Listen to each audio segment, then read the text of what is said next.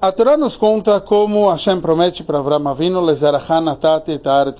para os teus descendentes eu dei essa terra, a terra de Israel. O Midrash nos traz que Avraham viu o pessoal trabalhando na terra de Israel e ele falou, é essa terra que eu desejo. O Talmud nos fala que é trazido sobre o ser humano que ele foi criado para trabalhar. E esse passou que a gente fala, Adam, o ser humano ele foi criado para trabalhar, a gente não sabe sobre que situação significa. Sobre o trabalho literalmente, sobre o trabalho da fala, ou a fala justo seria a Torá. Então o Rebbe nos ensina que existe realmente três tipos distintos.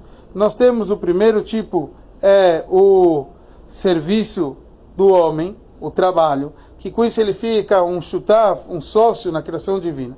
E por isso Hashem fez que o ser humano não se sente confortável se ele não trabalha, se ele não acrescenta algo no mundo.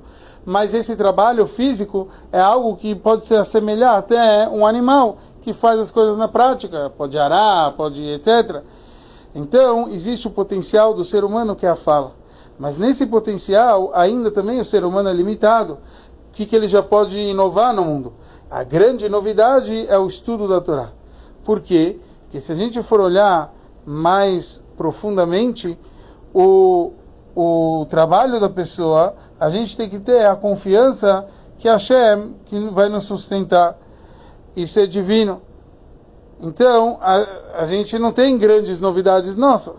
Mas quando a gente fala, quando a gente reza, a gente sabe que a reza é chamado uma escada que se apoia no chão e o, e o topo dele está nos céus.